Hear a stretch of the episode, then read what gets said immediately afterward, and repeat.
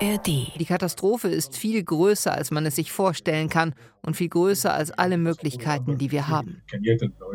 Diesen enormen Wassermassen Richtung Nordlibyen und hier gab es an einer Wetterstation 414 Liter. Das ist ungefähr dreimal so viel wie im Ahrtal fiel, das innerhalb eines Tages. Der Sommer 2023 war besonders, weil er heiß und lang war. Es war die heißeste 90-Tage-Periode, die je gemessen wurde. News Junkies. Verstehen, was uns bewegt. Ein Podcast von RBB24 Inforadio. Innerhalb nur eines Tages ist in Libyen dreimal so viel Regen wie damals im Ahrtal runtergekommen. Der Osten des Landes, der wurde schwer von einem Unwetter getroffen. Ja, das Sturmtief Daniel, das hat eine Fläche so groß wie Sachsen-Anhalt getroffen. Wassermassen, die ließen zwei Staudämme brechen. Die Flut riss ganze Wohngebiete mit sich. Bisher wurden mindestens 5300 Tote gezählt, 10.000 Menschen gelten als noch vermisst und mindestens 30.000 sind nun obdachlos. Sturmtief Daniel hatte in den Tagen zuvor bereits in Griechenland für Zerstörung gesorgt. Vor Libyen wurde der Sturm im Mittelmeer zum Hurricane. Ungewöhnlich für die Region, sagen Experten. Ja, und damit reiht sich das Unwetter in Libyen leider in eine ganze Reihe von Wetterextremen ein, die wir in diesem Sommer erlebt haben. Der war ja in Deutschland recht milde, regnerisch, aber global gesehen der heißeste seit Beginn der Aufzeichnung. Genau, wir wollen heute auf diesen Sommer der Extreme mal ein bisschen zurückschauen, auf die Brände in Griechenland oder Kanada, auf die weltweite Erhitzung der Meere und auf die Folgen, die dieser Sommer hat. Denn der Klimawandel wird damit auch immer mehr Realität. Ja, der Sommer der Extreme, das ist heute unser Thema bei den News Junkies und wir sind Martin Spiller und Ann-Christine Schenten. Hallo. Hi. Es gibt riesige Herausforderungen. Die Straßen sind blockiert, der Strom ist abgestellt, Internet und Mobilfunk funktionieren nicht, sodass Kommunikation extrem schwierig ist. Es gibt viele freiwillige Helfer, die versuchen zu tun, was sie können, aber die Katastrophe ist viel größer, als man es sich vorstellen kann und viel größer als alle Möglichkeiten, die wir haben. Ja, das ist ein Eindruck aus Libyen, eingeholt von unserer Korrespondentin für diese Region, Anna Osius. Ja, und da hört man schon, noch immer wissen viele Menschen in Libyen nicht, wo ihre Angehörigen sind, ob sie das Unwetter überhaupt überlebt haben. Tausende haben ihre Häuser verloren, stehen ohne Dach über dem Kopf da. Und das in einem Land, das von großer politischer Instabilität, von rivalisierenden Regierungen und Milizen und einem jahrelangen Bürgerkrieg gezeichnet ist. Ja, das macht es auch so schwer, also diese beiden rivalisierenden Regierungen. Und zwar macht es das schwer, in dem Land humanitäre Hilfe zu leisten und zu organisieren. Die besonders betroffene Stadt Dana etwa wird von den Truppen des Militärkommandeurs Haftar kontrolliert und äh, in der libyschen Hauptstadt Tripolis hingegen, da gibt es eine andere Regierung. Beide Machthaber, die haben sich jetzt öffentlich geäußert und wollen humanitäre Hilfe organisieren. Aus Tripolis wurde sogar ein Hilfsflugzeug nach Dana gesendet, also immerhin angesichts dieser Katastrophe scheint man da zusammenarbeiten zu wollen. Ja, Hilfe kommt auch von der UN. Die haben etwa 10 Millionen Dollar zur Verfügung gestellt. Auch die EU hat Hilfe angeboten. Das Technische Hilfswerk aus Deutschland, das stellt Rettungsdecken, Feldbetten und Zelte sowie auch Lebensmittel und Wassertanks zur Verfügung. Die internationale Hilfsorganisation HELP, die will einen weiteren Nothilfefonds einrichten. Und auch die Aktion Meteor stellt Medikamente bereit. Also da bewegt sich was. Ja, man muss aber wirklich sagen, also diese Bilder, die man sieht aus dem Osten Libyens, die sind wirklich richtig heftig. Also Drohnenaufnahmen zeigen da aktuell die Verwüstung, wie viel Massenlandstriche da eigentlich unter Wasser stehen, also was Sturmtief Daniel da so angerichtet hat. Das Schlimme finde ich, also die Menschen vor Ort, die wurden sogar rechtzeitig gewarnt. Die wussten, dass da dieses Unwetter auf sie zukommt. Mhm. Aber dann hat man eben gedacht, naja, das Vernünftige, was man jetzt machen kann, ist ja im Haus zu bleiben, wenn es draußen regnet, sich so zu schützen. Aber dadurch, dass da ja wirklich Dämme eingebrochen sind und Wassermassen dann auch die Gebäude mitgerissen haben, hatten die Menschen in diesen Gebäuden dann keine Chance. Und ein Viertel dieser Stadt Dana, die wirklich nicht klein ist, die wurde ins Meer gespült. Unvorstellbar. Es wird wahrscheinlich auch noch lange dauern, bis alle Menschen gerettet, bis die Opfer geborgen sind. Straßen und Zugangswege stehen unter Wasser, kommen die Hilfstrupps natürlich nur beschwerlich voran. Für das Land ist das definitiv ein schwerer Schlag. Ja, dieses Sturmtief Daniel, das war ja auch schon in der vergangenen Woche über Griechenland. Auch dort äh, hat es Verwüstung angerichtet. Also auch da stehen Ortschaften unter Wasser. Da sind mindestens zehn Menschen ums Leben gekommen. Und der ARD-Wetterexperte Carsten Schwanke, der hat gestern Abend in einem ARD-Brennpunkt nochmal dieses außergewöhnliche Wetterphänomen erklärt. Denn das Sturmtief Daniel, das hat sich ja dann vor Libyen zu einem echten Hurricane entwickelt. Am 5. September begannen diese Dauerregenfälle in Griechenland. Das war auch übrigens auch der Tag, an dem diese Gewitterwolken hier bei Istanbul oder über Bulgarien auch dort gleichzeitig noch Überschwemmungen brachte. Zurück zu Griechenland. Innerhalb von drei Tagen fiel dort an einer Wetterstation 909 Liter pro Quadratmeter an Regen. Das muss man sich mal vorstellen, sind umgerechnet rund 90 Zentimeter Wasser, und zwar über der gesamten Fläche, was erstmal zusammenfließen muss.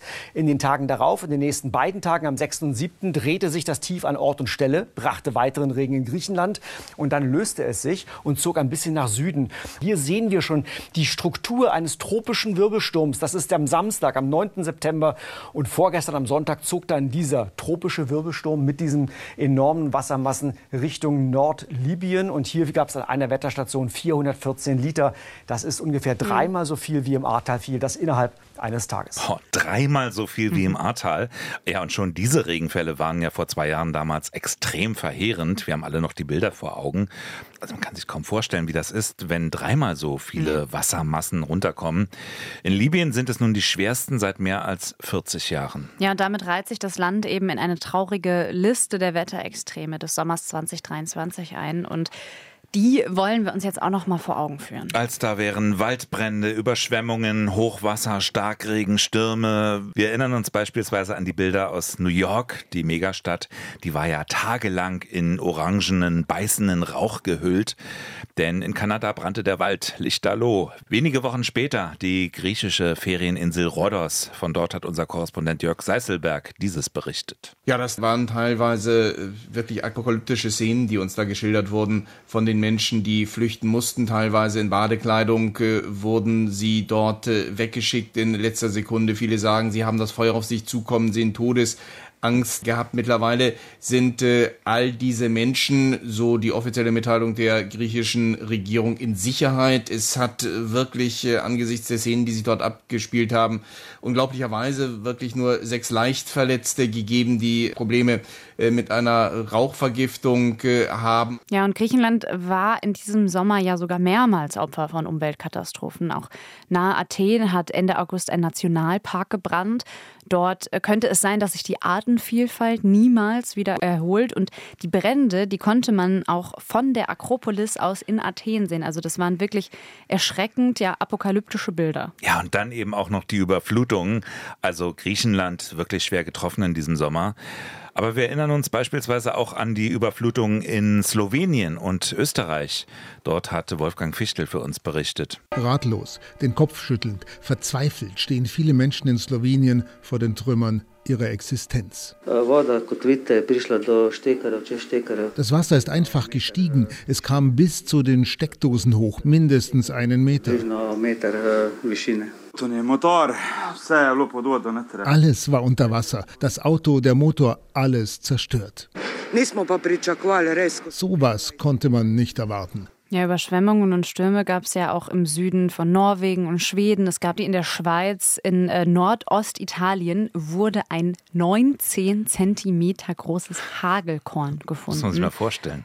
Das ist Europarekord. Also so ein großes Hagelkorn gab es noch nie, äh, sagen Experten des Deutschen Wetterdienst. Und auch bei diesen Unwettern sind Menschen gestorben. Da wurden Dörfer und Kommunen verwüstet. Also es war wirklich verheerend in ganz Europa. Ich muss dazu sagen, bei uns hier in Deutschland, da kommt einem der Sommer noch äh, relativ ruhig vor. Also haben sich ja viele vor allem über teilweise niedrige Temperaturen geärgert, viel Regen, wobei der teilweise auch stark war. Mhm. Wenn es geregnet hat, dann meist kurz und stark.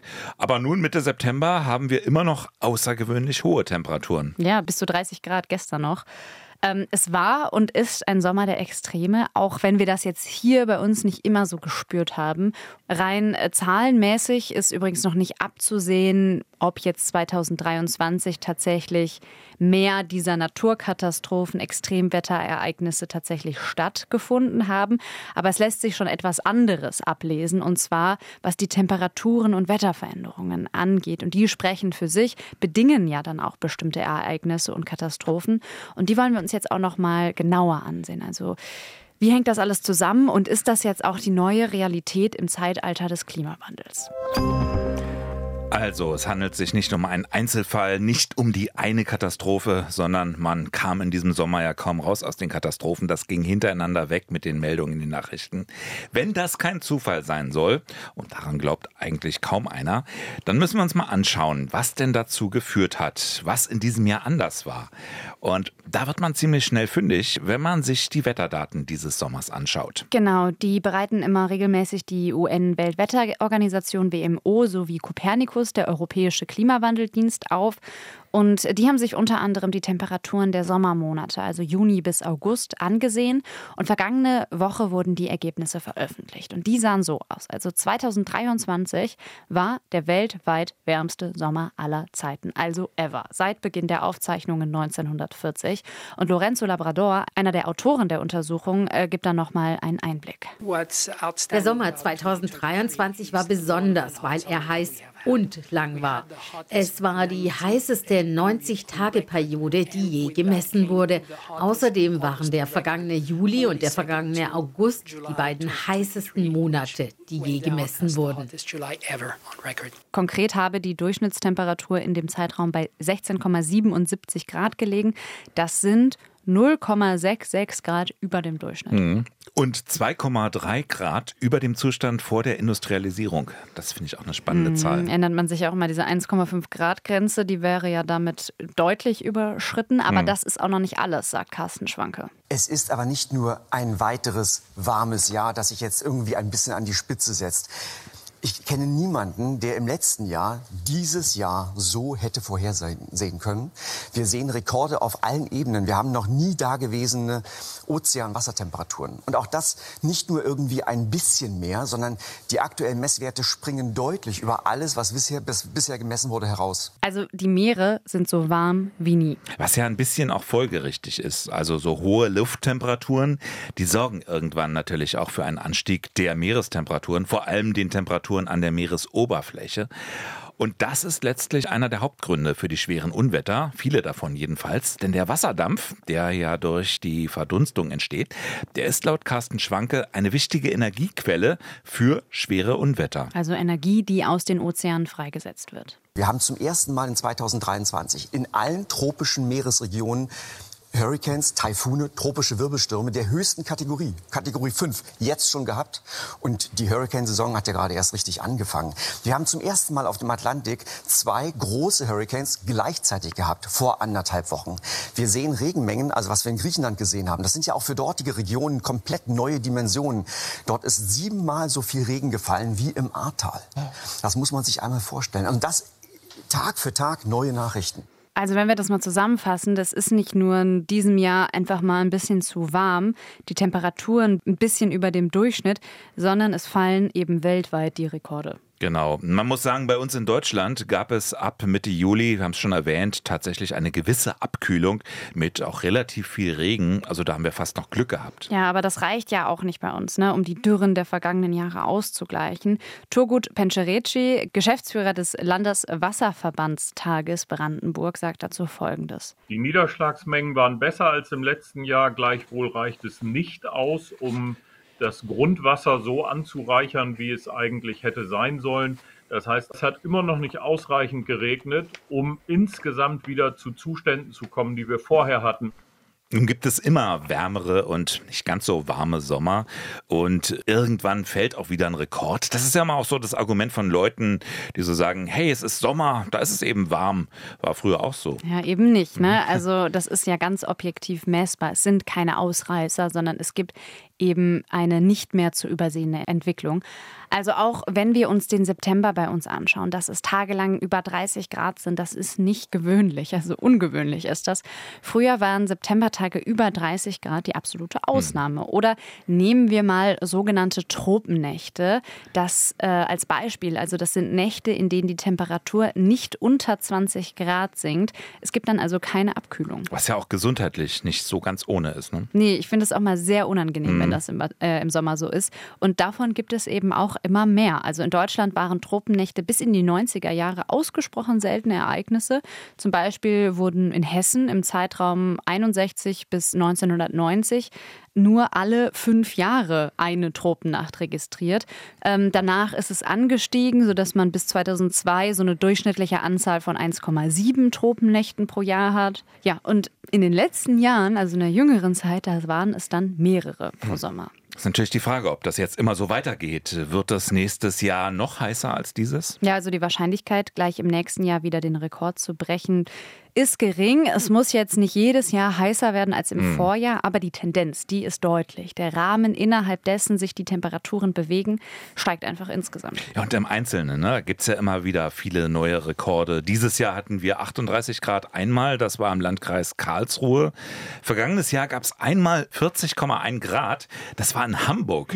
Sonst nicht ja. unbedingt so Hitzerekordverdächtig. Nee, Vergleich, aber äh, schauen wir in den Süden nach Italien, 48,8 Grad in Sizilien. Also hm. Will ich auch nicht unbedingt direkt erleben. Und vergangenes Jahr selbst in Großbritannien, man erinnert sich 40 Grad zum ersten Mal seit Beginn der Aufzeichnung. Regelmäßige 40 Grad oder auch mal Spitzen, die deutlich drüber sind. Das rückt näher und auch jetzt ohne Panik machen zu wollen, das heißt dann eben auch noch häufigere Extremwetterereignisse, auch bei uns, also Dürren oder Starkregen. Beides hängt ja miteinander zusammen, auch wenn es erstmal wie ein Widerspruch klingt. Ja, es das heißt ja doch immer, Wetter und Klima, das sind zwei ganz verschiedene Dinge. Ja, und trotzdem hängen diese Wetterereignisse mit der Klimaveränderung zusammen, sagt Carsten Schwanke. Doch vor 20, 30 Jahren hätten wir gesagt, diese beiden Begriffe müssen wir streng wissenschaftlich voneinander trennen. Wetter ist das, was jetzt da draußen passiert was uns emotional berührt und Klima sind langjährige Mittelwerte. Ähm, wir müssen aber sehen, dass wir diesen Klimawandel nicht dadurch spüren, dass irgendwelche statistischen Mittelwerte aus den Wolken herausfallen, sondern wir werden diesen Klimawandel über das sich ändernde Wetter erleben. Und genau das ist es. Und seit den 1990er Jahren hat sich das, was wir als Wetter erleben, komplett aus dem natürlichen Rauschen, aus der Variabilität heraus bewegt. Also alles, was wir jetzt an Wetter eigentlich erleben, das ist zurückzuführen in all seinen schönen und auch dramatischen und gefährlichen Auswirkungen, ist zurückzuführen auf diesen erhöhten CO2-Ausstoß. Also klar, das Wetter, das ändert sich von Tag zu Tag. Aber wenn sich das Klima ändert, dann spüren wir es letztlich beim Wetter. Also Wetter als den Indikator. Ja, vor allem die Geschwindigkeit ist dabei beängstigend, sagt Wissenschaftler Lorenzo Labrador. Wissenschaftler haben seit langer Zeit davor gewarnt, dass der Klimawandel solche Extremwetterereignisse möglicherweise über viele Jahre und Jahrzehnte hinweg verschärfen wird. Die große Überraschung ist nun auch für Wissenschaftler, dass die Naturkatastrophen Katastrophen viel schneller eintreten als vorhergesagt. Das überrascht auch die, die schon vor langer Zeit Alarm geschlagen haben. Ja, und an dieser Stelle vielleicht noch ein Zitat von UN-Generalsekretär Guterres zu den Kopernikus-Daten. Unser Klima implodiert schneller, als wir mit extremen Wetterereignissen, die jeden Winkel des Planeten treffen, fertig werden können. Ja, und er sagt angesichts der eingangs geschilderten Katastrophen, die Hundstage bellen nicht nur, sie beißen auch. Ja, was tun? Noch einmal Meteorologe Carsten Schwanke gestern im ARD Brennpunkt. Das, was wir heute als extrem sehen, das wird in zehn Jahren eher das Normal sein. Wir müssen ein deutliches Tempo beschleunigen beim Klimaschutz und gleichzeitig auch die Infrastruktur, unser Leben an diesen Wandel anpassen. Das ist wohl das Fazit. Die Erde erwärmt sich. Und Europa heizt sich doppelt so schnell auf wie der Rest der Welt. Man kann versuchen, den Anstieg irgendwie noch zu stoppen, aber es führt wohl auch keinen Weg vorbei an Anpassungsstrategien auch um die Auswirkungen, um eben Katastrophen wie in Libyen zumindest begrenzen zu können. Ja, und natürlich mit Ihnen auch ne, diese ganzen Begleiterscheinungen, die uns in den nächsten Jahrzehnten beschäftigen werden. Also Darauf folgen ja manchmal auch große Migrationsbewegungen, wenn Gebiete mhm. unbewohnbar werden. Aber das ist auch nur ein Aspekt. Das war's zumindest von uns für heute. Wir sind Ann-Christine Schenten und Martin Spiller. Wir hören uns dann morgen wieder und das vollautomatisch, wenn ihr uns in der ARD Audiothek ein Abo hinterlassen habt. Bis morgen. Ciao. News Junkies. Verstehen, was uns bewegt. Ein Podcast von RBB24 Inforadio. Wir lieben das Warum.